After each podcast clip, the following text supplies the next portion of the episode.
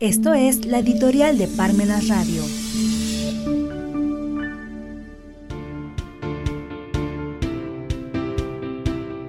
Izquierda no es sinónimo de incompetencia. Esta izquierda casi indistinguible de los demás partidos burgueses forma parte del monopartidismo competitivo que caracteriza a los partidos capitalistas avanzados.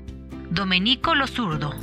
Las experiencias de los últimos años en los países, particularmente de América Latina, que han llegado a gobernar los partidos políticos y gobernantes de izquierda, es que queda para la población una sensación de incompetencia, de ingobernabilidad, de ineptitud y después de corrupción, como la que siempre se asume que es una característica más cercana a los gobiernos de derecha, sin embargo, vale la pena subrayar que esa imagen que se está dejando en los últimos años de los gobiernos de la izquierda no es propiamente con la que podamos concluir que las políticas y los gobiernos de esa tendencia sean sinónimo de ineptitud o incompetencia de los gobernantes de ese pensamiento. Para poder delimitar qué es la izquierda, esta es definida por el profesor portugués, abogado y sociólogo Boaventura de Sousa Santos, como el conjunto de teorías y prácticas transformadoras que a lo largo de los últimos 150 años han resistido a la expansión del capitalismo y al tipo de relaciones económicas, sociales, políticas y culturales que genera y que surgieron con la convicción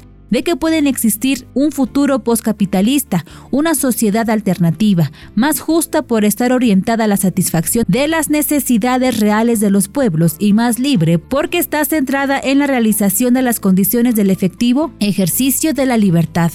Cabe señalar que este autor es de los más representativos del pensamiento de izquierda actual, particularmente en Latinoamérica. Por ello, es que resulta de suma trascendencia su definición para poder descifrar si podemos llegar a esa conclusión de que la izquierda tiene aparejada la ineptitud y la incompetencia, pues en los hechos de los últimos tiempos pareciera que se pudiera comprobar, como son los casos de Venezuela y Nicaragua, por citar algunos. El problema principal de la izquierda es que de acuerdo a los lineamientos que marca este profesor portugués, que por cierto algún día demostró que existen disposiciones jurídicas paralelas a las creadas por el Estado en la propia sociedad actual y que son muchos respetadas, que las propias leyes creadas por el Estado. Así lo demostró con el caso de las favelas brasileñas. Por ende, es un autor que es un buen referente de las definiciones, las concepciones teóricas que han formulado no son al aire, por ello, es que vale la pena considerar su definición de la política de izquierda.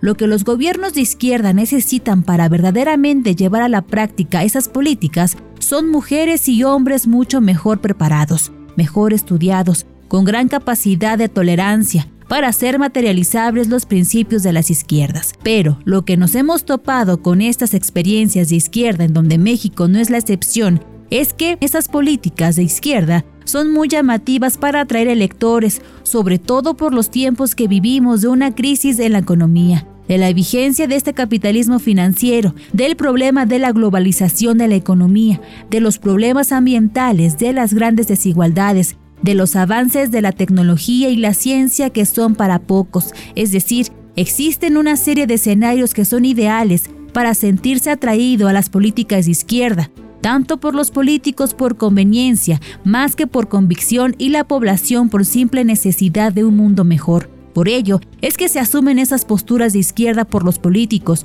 sin conocer a fondo lo que estén pregonando, ni qué están pregonando, y cuando llegan al poder no tienen los conocimientos, la capacidad y las herramientas mínimas para poner en práctica esas políticas públicas de izquierda. Por ello es que inminentemente caen en errores por su falta de conocimiento de dichas políticas. Esto sin considerar que la oposición les pone muchas trabas, que a veces ya ni resultan necesarias porque su propia incompetencia e ineptitud hace que no puedan dar buenos resultados en sus cargos públicos y por ende acaban haciendo los mismos que la oposición, es decir, caen en las manos y en la tentación de la corrupción, o bien se dedican solamente a destruir las instituciones del Estado de Derecho, asumiendo que destruyendo construyen, y lo que provocan solamente es un deterioro a la nación y que la población asuma que izquierda es sinónimo de incompetencia.